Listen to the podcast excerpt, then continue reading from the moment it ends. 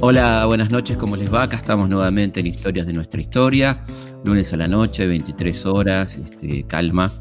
Y bueno, en este espacio que tenemos para reflexionar sobre la historia argentina, vamos a hablar del gobierno del doctor Ilia, 1963-1966, y el golpe de Onganía, ¿no? que terminó con esta experiencia brutalmente.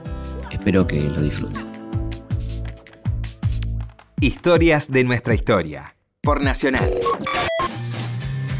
Al doctor Arturo Ilia le tocó gobernar en un momento altamente interesante, un momento al que seguramente a vos como a mí nos gustaría viajar en la máquina del tiempo y quedarnos un tiempito a recorrer con los oídos bien atentos, los ojos bien abiertos y mirando ¿no? lo que pasaba en ese fascinante mundo de los años 60, donde había un presidente llamado Kennedy, va a haber un presidente llamado Kennedy hasta noviembre cuando sea asesinado, ¿no? Pero un tipo que traía algunas novedades interesantes a los Estados Unidos, por lo menos removía el avispero y había todo un movimiento por los derechos civiles de los afroamericanos y unas cuantas novedades más que le van a costar la vida eh, a manos de la derecha norteamericana, un episodio nunca del todo aclarado pero plagado de sospechas sobre el rol de la CIA en ese asesinato.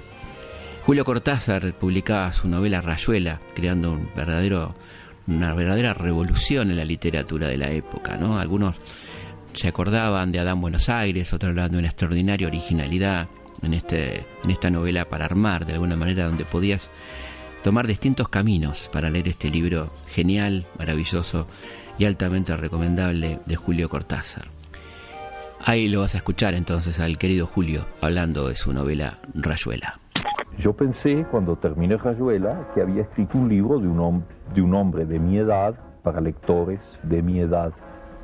Y la gran maravilla fue que ese libro, cuando se publicó en la Argentina y se conoció en toda América Latina, encontró sus lectores en los jóvenes, en quienes yo no había pensado directamente jamás al escribir ese libro. Los verdaderos lectores de Rayuela han sido los jóvenes, las, las, las primeras reacciones, las primeras cartas o, cartas de adhesión o cartas de insultos. Las dos eran igualmente positivas dentro de la óptica, dentro de lo que yo quería con ese libro, venían de jóvenes.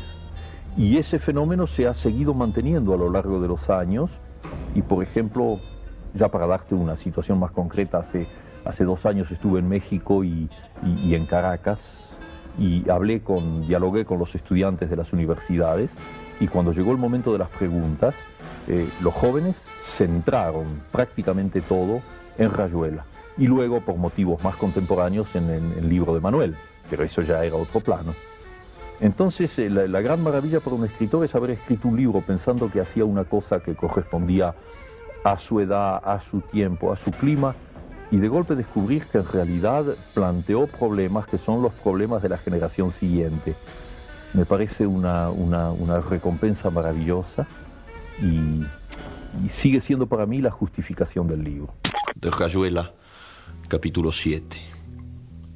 Toco tu boca. Con un dedo toco el borde de tu boca. Voy dibujándola como si saliera de mi mano, como si por primera vez tu boca se entreabriera. Y me basta cerrar los ojos para deshacerlo todo y recomenzar. Hago nacer cada vez la boca que deseo la boca que mi mano elige y te dibuja en la cara, una boca elegida entre todas, con soberana libertad elegida por mí para dibujarla con mi mano en tu cara, y que por un azar que no busco comprender, coincide exactamente con tu boca que sonríe por debajo de la que mi mano te dibuja. Me miras, de cerca me miras, cada vez más de cerca, y entonces jugamos al cíclope nos miramos cada vez más de cerca y los ojos se agrandan, se acercan entre sí, se superponen y los cíclopes se miran, respirando confundidos. Las bocas se encuentran y luchan tibiamente, mordiéndose con los labios, apoyando apenas la lengua en los dientes, jugando en sus recintos donde un aire pesado va y viene con un perfume viejo y un silencio. Entonces mis manos buscan hundirse en tu pelo, acariciar lentamente la profundidad de tu pelo mientras nos besamos, como si tuviéramos la boca llena de flores o de peces, de movimientos vivos, de fragancia oscura. Y si nos mordemos el dolor es dulce, y si nos ahogamos en un breve y terrible absorber simultáneo del aliento, esa instantánea muerte es bella y hay una sola saliva y un solo sabor a fruta madura, y yo te siento temblar contra mí como una luna en el agua. Sonaba todo, ¿no? Todo lo que se te ocurra, todo lo que te gusta, te sigue gustando, que le gustaba a tu viejo, que le gustaba hasta a tu abuelo, en algún caso, depende de la edad que tengas. Bob Dylan, eh, obviamente los Beatles y los papás de los Beatles, algunos dicen en algún sentido, los Beach Boys, ¿no? Estos muchachos que tanto le gustaban a los Beatles, eh, por lo menos con una fuerte influencia en algunas cuestiones musicales en los Beatles. Los Billboard eran era música pasatista, por supuesto, la música surfer, ¿no? Pero que influyó mucho en estos muchachos de Liverpool que por aquel entonces ya publicaban Please Please Me y With the Beatles, ¿no? Dos, dos long play notables, ¿eh? Este, esa era la música que sonaba, un poco la música de fondo de lo que te podés imaginar de cómo era aquel momento tan impresionante de la historia de la humanidad.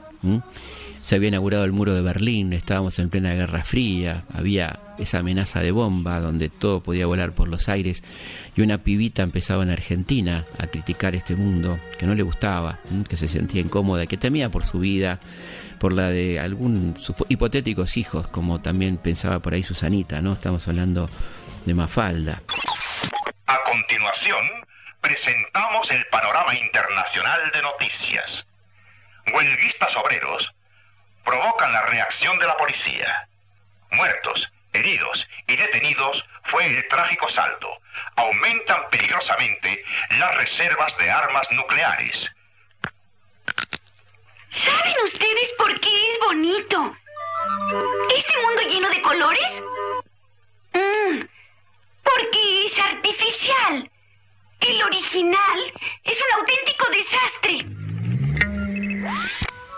Y había un cine maravilloso, ¿no? El cine de autor de los años 60. Lo tenías a Pasolini, lo tenías a Fellini estrenando ocho y medio. Y también había un genio ¿no? de, la, de la comedia en los Estados Unidos, que era Jerry Lewis, una película que todos hemos visto alguna vez por televisión, por lo menos el profesor Chiflado. ¿eh?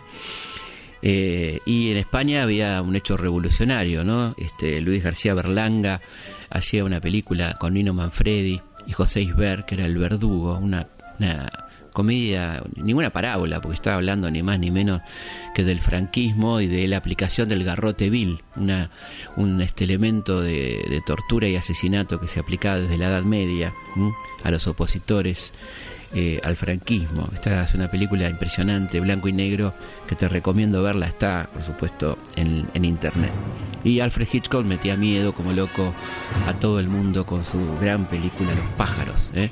Todo esto pasaba mientras a nivel local ya empezaba este, a tener un gran éxito a una hora determinada del día, que era la hora de la leche, el Capitán Piluso, que estrenaba además una película, El Castillo del Terror, allá por 1963. Todo esto pasaba, por supuesto, viendo a Biondi, ¿eh? este hombre que mira y le habla al público, esto lo hizo 50 años antes lo hizo don Pepe Biondi, ¿eh? hablándole al público en, desde las pantallas de Canal 13. ¡Arriba la mano! No es sombra, es hombre. ¿Más qué sombra? Dame el reloj. Sí, señor, toma el reloj. ¿Es bueno? Sí, completo, no le falta ningún minuto. ¡Hágase gracioso! Santa vituperancia de lo paciente, salvame de este maleante. Ahora dame la billetera. Es que yo... La billetera. Mm. La billetera. Tú. La billetera. Él. La billetera. Tú. La billetera. Y ahora me voy. Cuidadito con gritar, Oiga, ¿eh? no me pegue porque... ¿Qué? Me va a doler. Nunca vi un tipo tan feo. ¿Cómo se ve que nunca te miraste en el espejo? ¡Qué fenómeno! ¡Qué suerte para la desgracia! Justo quería ver a mi suegra, me dé sin reloj. Va a decir, el tipo este no da ni la hora.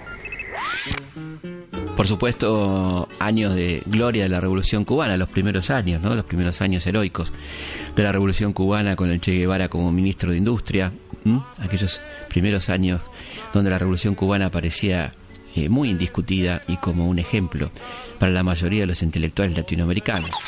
La Unión de Jóvenes Comunistas tiene que definirse por una sola palabra, vanguardia. Ustedes, compañeros, deben ser la vanguardia de todos los movimientos, los primeros en estar dispuestos para los sacrificios que la revolución demande, cualquiera que sea la índole de estos sacrificios. Los primeros en el trabajo, los primeros en el estudio, los primeros en la defensa del país. La organización es la clave que permite atenazar las iniciativas que surgen de los líderes de la revolución, las iniciativas que plantea en reiteradas oportunidades nuestro primer ministro y las iniciativas que surgen del seno de la clase obrera que deben transformarse también en directivas precisas y en ideas precisas para la acción subsiguiente.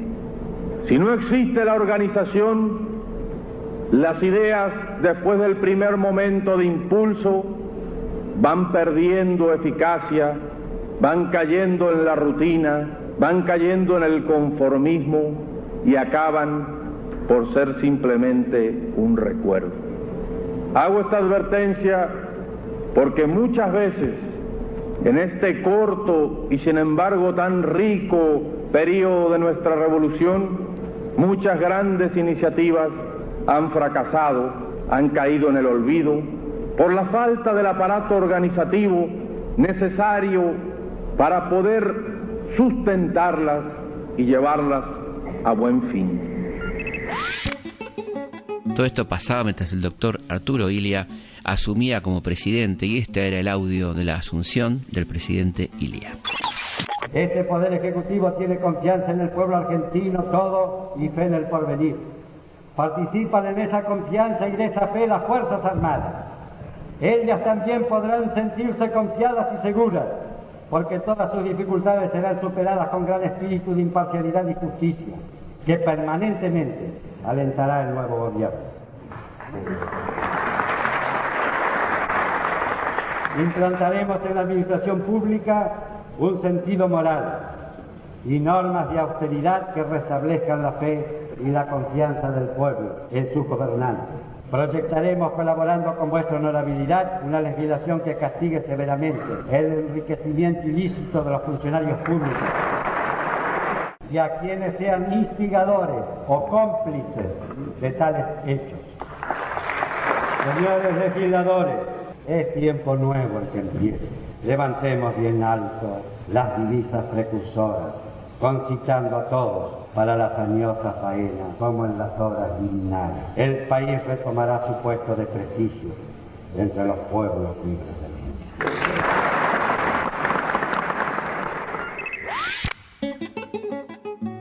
En el discurso de Asunción, el doctor Ilia, que sabía que estábamos viviendo un momento muy complicado de guerra civil en el ejército, de azules y colorados, que en definitiva eran lo mismo, pero se decían diferentes, creyó importante hablar del valor de las instituciones. Vamos a escuchar un poquito de ese discurso del 12 de octubre de 1963, cuando asumía la presidencia el doctor Ilia.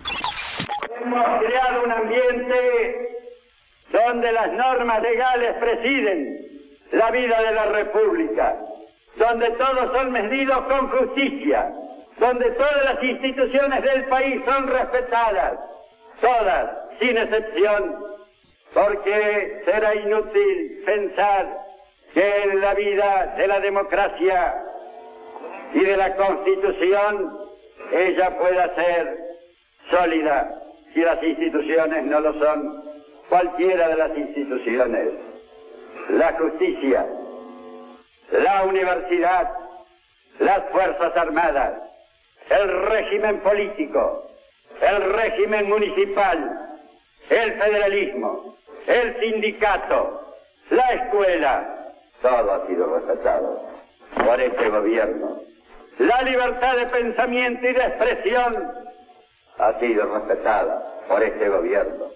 Las fuerzas espirituales de la República han sido respetadas por este gobierno. Nadie podrá levantar y señalar a este gobierno que haya cometido una irreverencia o un desafuero contra ninguna de las instituciones del país. También se refería en ese discurso al presupuesto nacional, ¿no? ¿Cómo va a ser manejado el presupuesto a partir de su presidencia? Teníamos compromisos en el sector interno, incluso con nuestra propia administración pública, con nuestros proveedores, con déficits crónicos en nuestro presupuesto nacional, con un tesoro de la República, no diré yo magro, sino en quebranto, con compromisos con el exterior sin tener las divisas suficientes para cumplir con esos compromisos, porque teníamos una balanza negativa en nuestro fondo de divisas de más de 400 millones de dólares en nuestro Banco Central. ¿Qué podíamos hacer para reactivar la economía general del país, para impulsar la industria que estaba trabajando al 30 o 40% de su posibilidad, para tratar de que el campo produjera más, sino comprometernos a elaborar este plan y a decirles que si bien teníamos que emitir y no teníamos otro camino, la emisión sería suficientemente razonada para cumplir los compromisos ineludibles y que inmediatamente que pudiéramos haber incrementado y aumentado la producción general del país, estábamos entonces en condiciones de trazar un nuevo plan financiero para contener la inflación.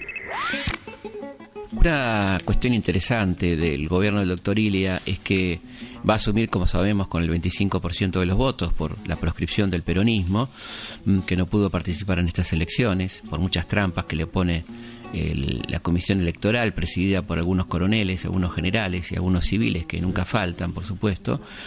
Eh, es que Ilia había prometido durante esa campaña electoral anular los contratos petroleros firmados por Frondizi, de manera tal que el petróleo es una cuestión importante dentro de su política petrolera. Él federal que anule estos contratos y le dé nuevamente a IPF un papel preponderante en la política petrolera nacional. Vamos a escuchar un audio de un discurso de Ilia el 13 de diciembre de 1964 en Comodoro Rivadavia. Nosotros Hemos querido y deseado que la política petrolera argentina fuera orientada y dirigida por yacimientos petrolíferos fiscales. Y había una industria en la República donde nuestros hombres tenían capacidad y responsabilidad para poder afirmar que sabían hasta el detalle cómo debían manejar esa industria, era indudablemente la industria del petróleo. Una cuestión interesante era la política nacional vinculada a la industria durante el primer año eh, del gobierno de Torilia, 1964, eh, año completo, digamos, eh, la, industria va a crecer un 10%, el PBI industrial crece un 10%, todo un récord, de este hombre al que la oposición se solazaba en llamarlo lento, en que era una especie de tortuga. Algunos todavía lo sostienen, por ejemplo, Rosendo Fraga comenta esta cuestión del, del Ilia lento se había creado una sensación, subrayo una sensación, en muchos sectores, inclusive en sectores intelectuales, ¿no es cierto?, de que el gobierno de Ilia era un gobierno inepto, que era un gobierno incapaz de tomar decisiones, que la Argentina estaba quedándose atrás en el campo de la, de la modernización, y este era otro argumento. ¿No cierto? Decir, era, otro argumento que básicamente eh, eh, se planteaba. Entonces yo creo que estos fueron las, las, las dos, los dos argumentos. Uno decía, bueno, era el, atraso del país. Dos, que Ilia no iba a poder eh, evitar un nuevo retorno al peronismo. Y me parece que esas fueron las dos, las dos factores, ¿no? Sobre todo cuando uno relee la prensa de la época, los diarios, la revista Primera Plana, lo que se decía, la revista El Príncipe, que era una revista política en esa época, estos parecían como los argumentos. Claro, lógicamente, con las cosas que pasaban en la Argentina de los 60 para adelante, esos argumentos nos parecen razonables. Pero lo que uno tiene que hacer el esfuerzo es ponerse en la época para tratar de entenderlo. Por suerte, digamos que esta, lentitud este, era relativa, no sabemos que no era para nada lento, era un hombre que hacía sus pausas, ¿eh? había nacido en Pergamino, provincia de Buenos Aires, había muchos años en Córdoba como médico ferroviario de Cruz del Eje, un médico que no le cobraba a sus pacientes, bueno, un tipo ejemplar. Eh, y también esto, sin embargo, da lugar a que se lo eh, se lo simbolice, se lo represente como una tortuga. Y uno de los responsables de esto eh, fue el amigo Landru, que nos contaba esto. Y es interesante, ¿no? Porque Landru cuenta que a Ilia lo pudo hacer como una tortuga todas las veces que quiso, pero una sola vez que lo hizo a Onganía como una morsa, le cerraron la revista. Vamos a escuchar entonces al amigo Landru contando lo de la caricatura de la tortuga. Arturo Humberto Ilia, que había nacido en Pergamino, por eso yo lo dibujaba muy arrugadito. Y como era radical y un antepasado de él había sido, lo dibujaban la mayoría de, por ejemplo, Ramón Columba, como el peludo, que era Hipólito Yrigoyen. Y el peludo es muy parecido a la tortuga. Los dos tienen caparazones. Entonces, como Ilia era muy lento en su manera de, de hablar, su manera de, de, gobernar, le empezaron a decir los mismos radicales, este es un gobierno tortuga. Y se ponían en la solapa un distintivo de plata que era la figura de un reptil, de una tortuga. Eh, la opinión pública se reía de la tortuga, pero yo soy de opinión que un dibujo político no crea opinión. Por más dibujos que se hagan, no crea opinión. Fíjense que en la época de Perón, todos los diarios eran antiperonistas. Y hay elecciones y ganó Perón a la Unión Democrática. Eso fue una cosa rara. Así que yo creo que un dibujo, por más este, insidioso que sea, no hace caer a ningún presidente. No creo opinión. Pero hubo una revista que se llamaba Primera Plana, que hizo una campaña terrible contra Ilía, porque querían voltearlo y lo hicieron a favor de que subiera Onganía. Nos vamos a la pausa con algo que sonaba muchísimo, no solamente en el viento. How many roads must a man walk down Bob Dylan. You call him a man? How many seas must the white dove sail before she sleeps in the sand? And how many times must the cannonballs fly before they're forever banned? The answer, my friend, is blowing in the wind. The answer is blowing in the wind.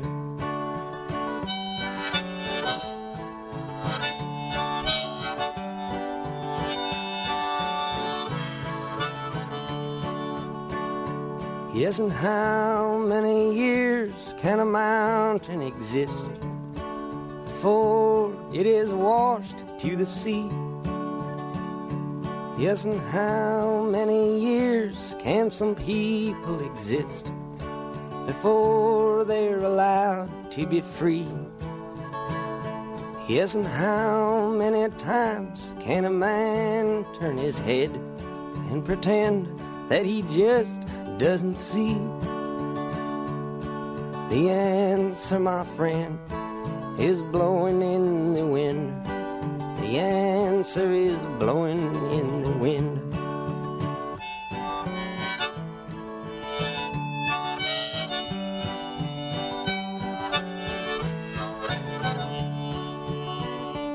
Yes, and how many times must a man look up before he can see the sky? Yes, and how many ears must one man have before he can hear people cry? Yes, and how many deaths will it take till he knows that too many people have died? The answer, my friend, is blowing in the wind. The answer is blowing in the wind.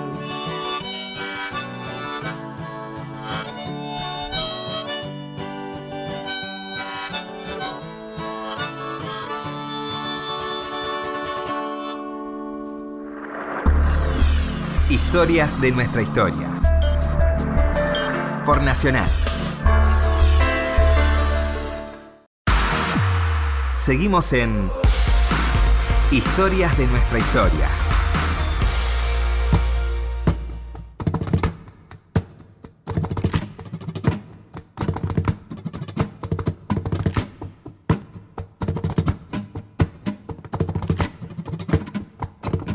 Seguimos en Historia de nuestra historia. Quería pasarle nuestra vía de comunicación, que son nuestro sitio web, elhistoriador.com.ar. También este, nuestra página de Twitter, que es arroba Felipe Pigna, al igual que la página de Instagram, arroba Felipe Pigna, y también el Facebook Felipe Pigna, página oficial. Ahí se pueden contactar. Y el mail finalmente es Ahí estamos conectados. Les cuento que sigue el curso del CONEX todos los jueves de 20 a 22. Se puede anotar en la página del CONEX, ccconex.org. Eh, es todos los jueves de 20 a 22 y la verdad que la estamos pasando muy bien, mucha gente inscripta, así que cuando quieran se pueden incorporar. Bueno, seguimos hablando entonces del gobierno del doctor Ilia y del golpe de Onganía de 1966. En 1964, este año de, gobierno del doctor Ilia también, ¿no? Había arrancado a fines del 63.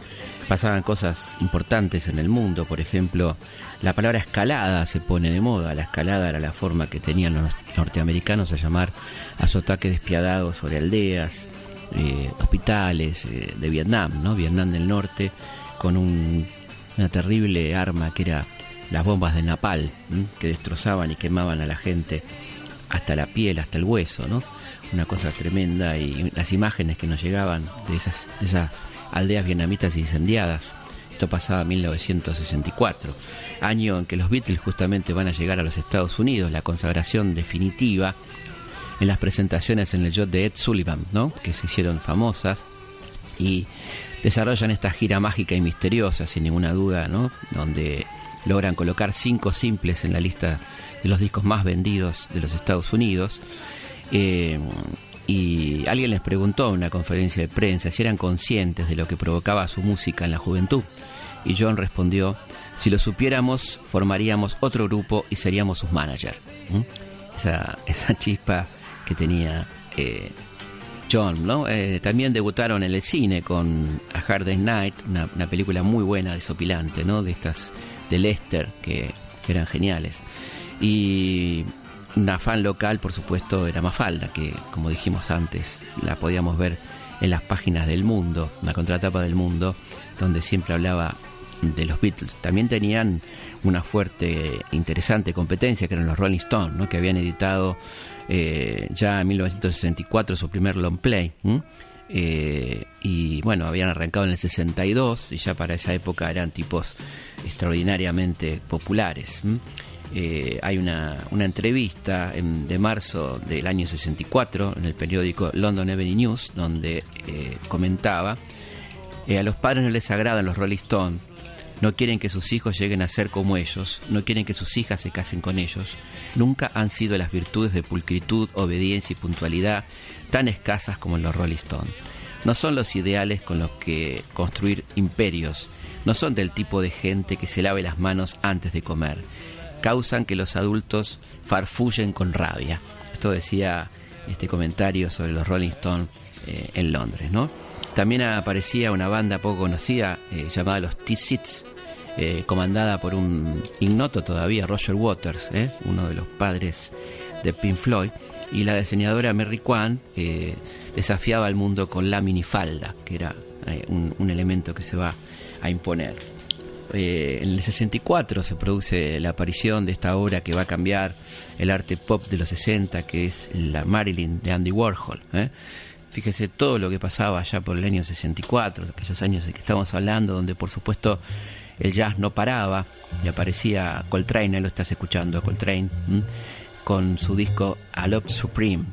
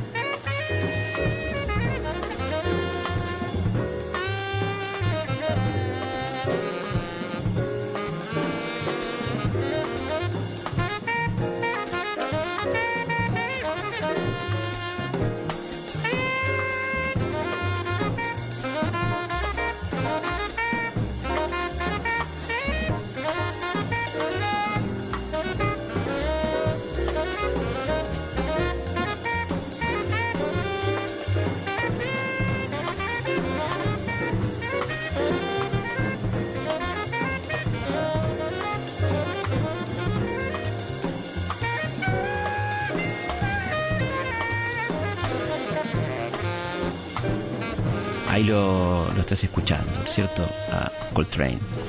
Eh, era la época de los, libros Robin Hood, la colección Robin Hood, donde estaba este, Julio Verne, Salgari, bueno, todas esas cosas maravillosas.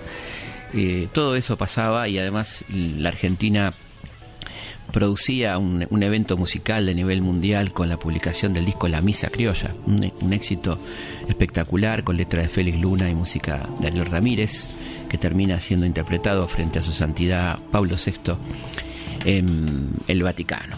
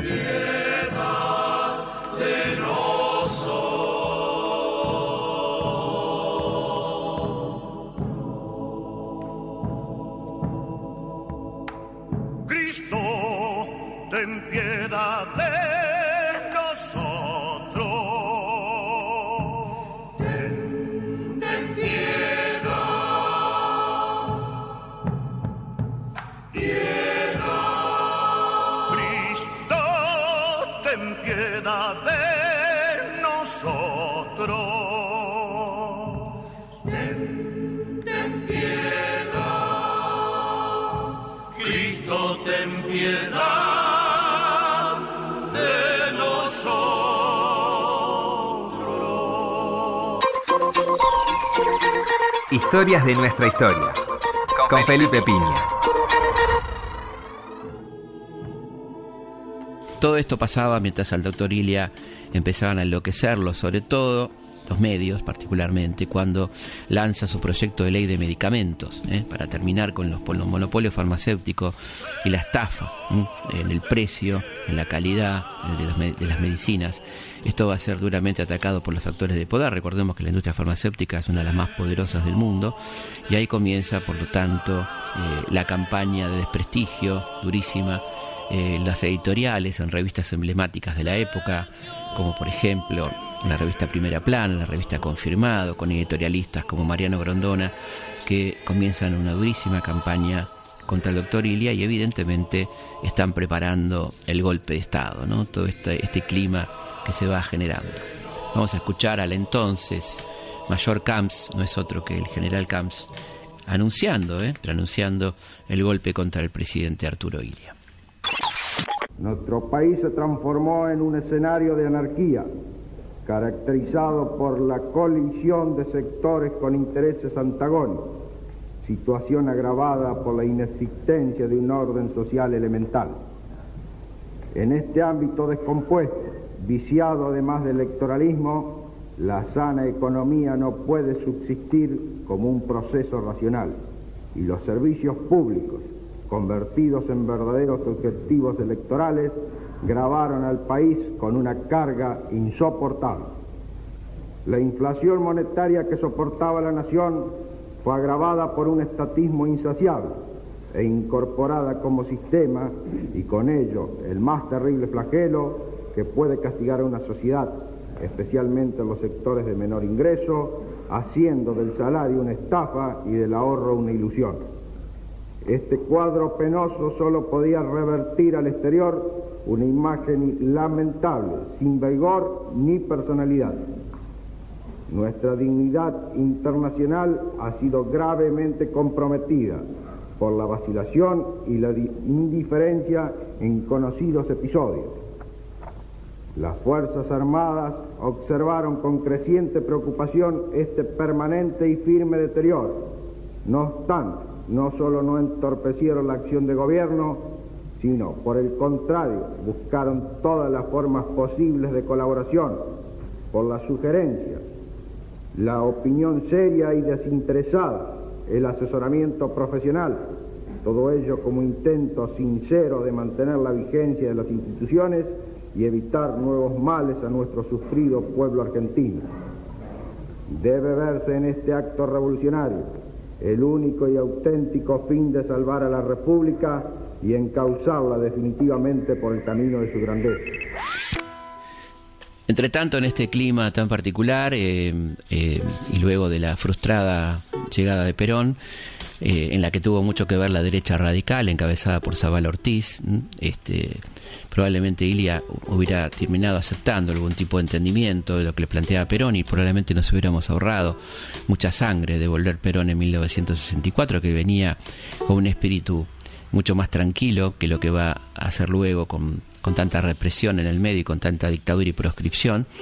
Luego de todo eso, comienza un periodo de lucha por parte de la CGT contra el gobierno, un periodo durísimo, eh, de manera tal que esto también va a debilitar al gobierno y va a dar lugar a, un este acoso al gobierno de Ilia por diferentes frentes. ¿no?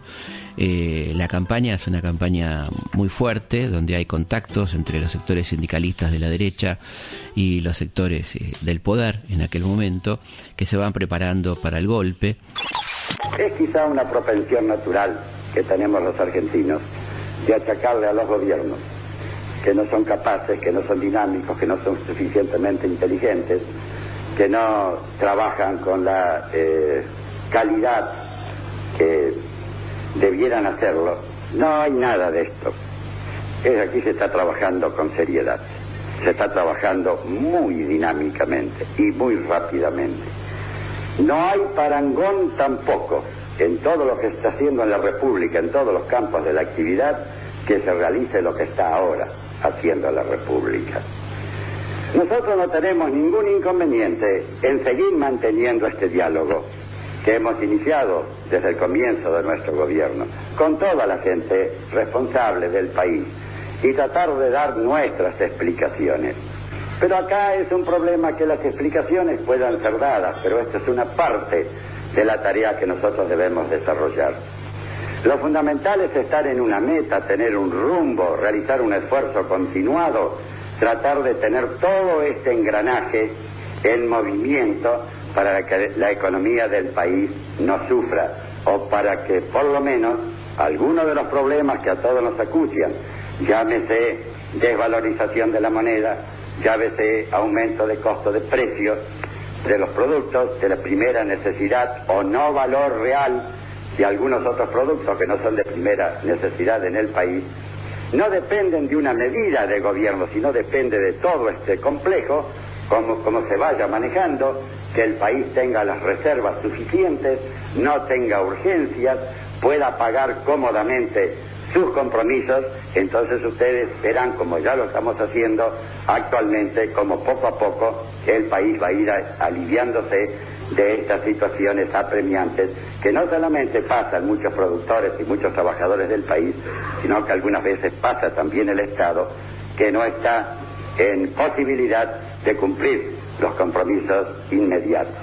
Nosotros hemos podido cumplir todos estos compromisos. Y puedo decirles que ya en el año 1967 el sector externo del país, nuestros compromisos exteriores, van a quedar aliviados de una manera sustancial. Los pagos se van a reducir extraordinariamente y vamos a poder dedicar gran parte del esfuerzo nacional a promover ese progreso de la República. Es decir, que se está trabajando con seriedad. Paradójicamente, eh, este ataque de la derecha peronista no tiene en cuenta que el doctor Iria ha ido flexibilizando la participación del peronismo en las elecciones y para 1965 hay un bloque peronista importante de más de 50 diputados, lo cual pone muy nervioso al poder, curiosamente, que este, amenaza con un golpe pensando en las elecciones de gobernador de 1967. ¿no? Uno de los motivos del golpe que se estaba programando muy minuciosamente, que es anunciado un año antes en una nota en la revista Panorama, eh, tenía que ver con las posibilidades de que el peronismo accediera a alguna forma de poder en el año 1967. Todas estas cosas son las que van complicando el panorama de un gobierno honesto, decente, que subió notablemente el presupuesto educativo, que fomentó la, enseñanza pública, la excelencia universitaria. Eh, bueno, un buen nivel de vida se, vivía en aquel momento en Argentina.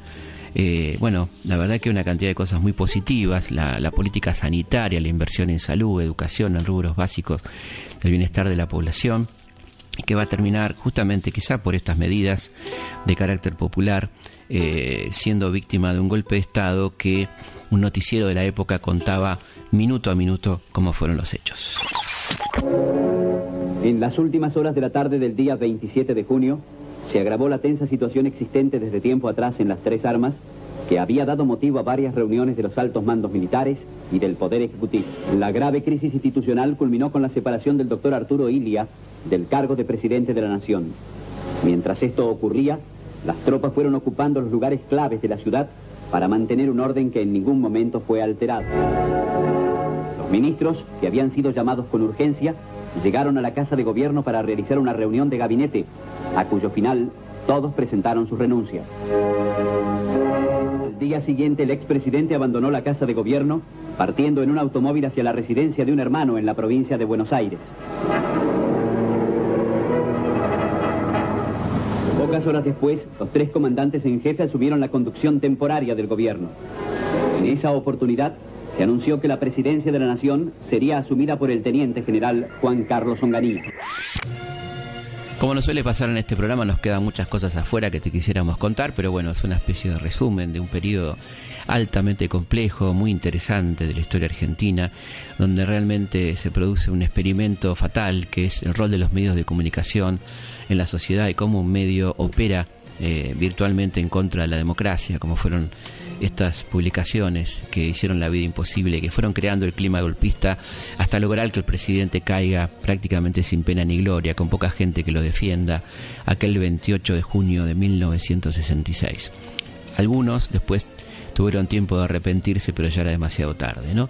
Lo cierto es que Ilia va a ser derrocado eh, por una compañía de lanzagases encabezada por el general Julio Alzogaray este, por el coronel Perlinger, quien sí se arrepiente y, emite una carta pública muy interesante que afortunadamente se la puede entregar a Ilia antes de, su muerte, que será en enero de 1983. Lamentablemente el doctor Ilia, un gran luchador por la democracia, no puede ver el retorno a la democracia del 83. ¿eh? Pero es interesante decir que eh, de esos generales eh, golpistas, por lo menos hubo uno que se arrepintió y que recordó aquellas palabras dichas la noche del 28 de junio, cuando le dijo el doctor Ilia a este señor, sus hijos y sus nietos se lo van a reprochar. Lo que están haciendo es una canallada, lo llamó delincuentes, salteadores nocturnos y todo esto. Lamentablemente eh, no hubo defensa para el doctor Ilia, que se tuvo que ir a su casa en compañía de su, de su hermano, ¿eh? este, en una soledad absoluta, y empezaba un periodo muy negro de la historia argentina llamado por ellos mismos, por los autores de este golpe de Estado, la Revolución Argentina. Hemos llegado a la Revolución Argentina con un vasto plan de afirmaciones positivas y de realizaciones concretas. Este es el fin del proceso de deterioro que nos ha inmovilizado y el despuntar de una magnífica esperanza para nuestra patria. Yo, Juan Carlos Onganía, juro por Dios nuestro Señor y estos santos evangelios desempeñar con lealtad y patriotismo el cargo de presidente de la nación y observar fielmente los fines revolucionarios, el estatuto de la revolución y la constitución de la nación argentina. Escucha esta historia. Nos estamos despidiendo, estamos llegando al final del programa y nos vamos a ir con un tema emblemático que tiene mucha resonancia con lo que estamos hablando. Dien por The Doors. Habla a continuación el excelentísimo señor presidente de la Nación, doctor Arturo Humberto India. Yo cuando veo que los problemas argentinos, que son importantes, donde ustedes son suficientemente inteligentes, ustedes como el resto de los compatriotas, mujeres y hombres, algunas veces eh, en los choques, en los enfrentamientos, se discuten no problemas de fondo, no problemas de base, sino problemas algunas veces superficiales, problemas sin documentación suficiente, y que esto pueda crear una mentalidad de derrota en el pueblo argentino, eso sí que nosotros lo lamentamos profundamente. Nosotros no tenemos que tener ninguna mentalidad de derrota. Lo he dicho muchas veces y lo repito acá. Tenemos muchos argentinos y muchos de los que están en esta mesa, mujeres y hombres que viajan al extranjero. Han visto los países mejores organizados del mundo. Y cuando llegan al país, su exclamación es la siguiente. No hay un país como la Argentina. Y esto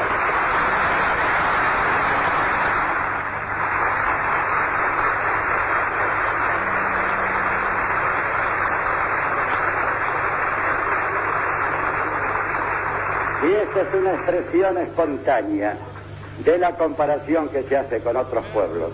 ¿Cómo vamos a poder tener una mentalidad de derrota los argentinos? Tenemos que trabajar reciamente, tenemos que ahorrar, tenemos que no gastar más de lo que debemos gastar, tenemos que saber que hay que hacer sacrificios en el país, pero que nosotros no tengamos las posibilidades de poder superar estas dificultades. De esto a no superarlas existe indudablemente una gran distancia. Por otra parte, es necesario darle a nuestra juventud una esperanza en este país.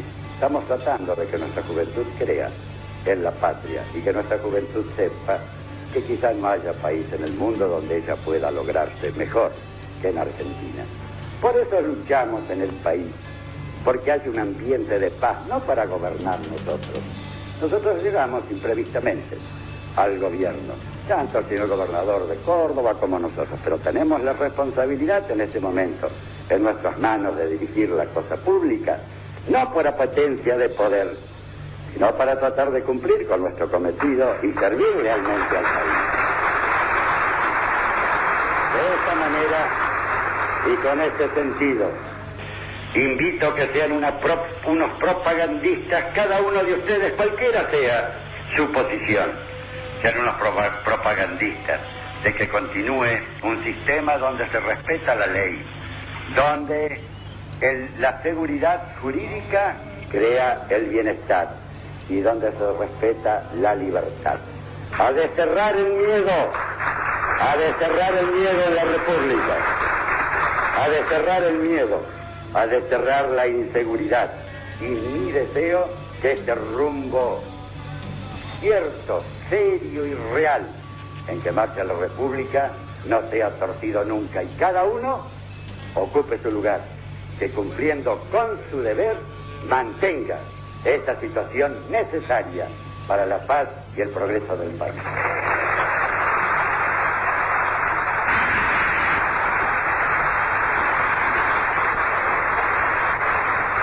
Se ha escuchado la palabra del excelentísimo señor presidente de la Nación, doctor Arturo Humberto Ilia, directamente desde la ciudad de Belleville, en la provincia de Córdoba, ha transmitido LRA7, Radio Nacional, Córdoba, República Argentina, juntamente con las estaciones integrantes de la cadena oficial de radiodifusión.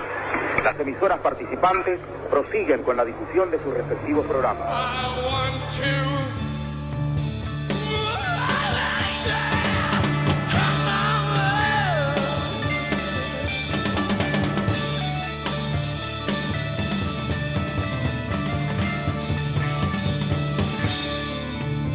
Historias de nuestra historia. de nuestra historia.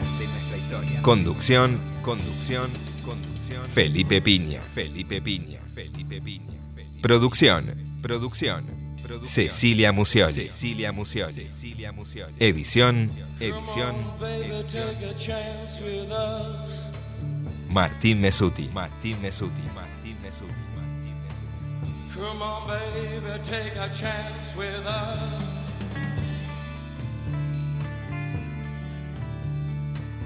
Come on, baby, take a chance